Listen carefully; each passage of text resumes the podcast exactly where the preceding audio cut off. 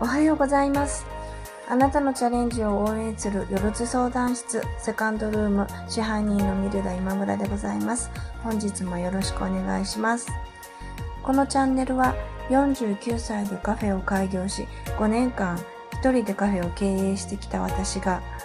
感じたこと、学んだことをお話しすることでこれからカフェを開業したいという40代の女性これから一人で起業したいという40代女性の起業のヒントに少しでもなればなと思って作っています。よろしくお願いします。昨日はえメニューについてのお話をさせていただいたんですけども、今日も、えメニューについてのお話第2弾ということで、えー話していきたいと思います。えー今日のお題は、えーメニューはドライに切り捨てろです。メニューってお客さん側から見たら、まあ、たくさんある方がいろんなものが選べて楽しいと思うと思うんですけれどもやってる方からしたらちょっとでも少ない方が手間がかからなくってぶっちゃけいいですよね。であのお客様って確かにあのメニュー数が多いのは多くて嬉しいんだけどじゃあ少ないかったらダメなのかっていうとそういうわけでもないんです。でどんなにたくさんメニュー数を置いててもおすすめなんですかって聞いてこられる方ってたくさんいらっしゃるのでまあ要はおすすめメニューがちょっと置いてあればまあ十分っていう考えもできるんですね。であのメニューの数をまあ絞るは、まあ、昨日もお話ししたんですけど、まあ、時間管理のお話で、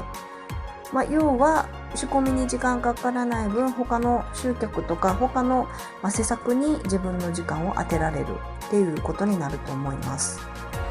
では、まあ、どのようにして、まあ、メニューを絞っていくのかってことなんですけれども、まあ、これはあの、まあ、今から開業するっていう方は、まあ、今からメニューを作っていくと思うので、まあ、リリースしてみなければわからない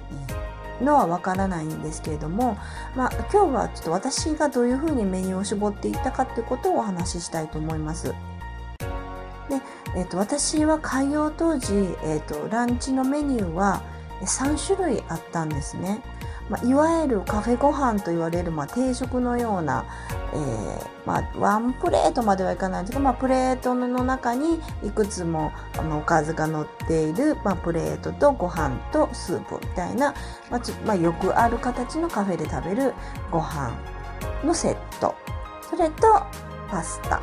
それとカレーの3つでした。もう3つともどれも手作りしてました。業務用のカレーを使ったりとか業務用のパスタソースを使ったりということもなかったですしオール手作りでやってました。で、えー切っていった順番ですけれども一番最初に切ったのがパスタ。でその次がカレーです。でまあなんでその順番に、まあ、っていったかってことなんですけれどもメニューから外す基準として私が考えているのは、えー自分の気持ちね、えーコストそして、えー出数です。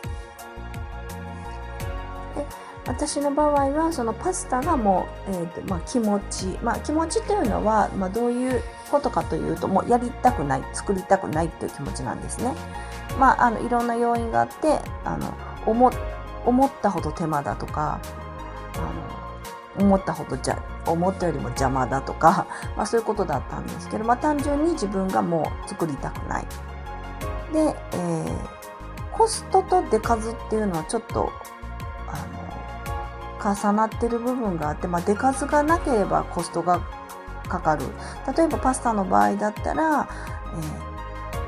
まあ、火口を2つ置いとかないといけないのでパスタを煽るための、まあ、フライパンを置いとくための火口とパスタ麺を茹でるための大きい、まあ、お鍋を置いとくための火口を2つ使わないといけない。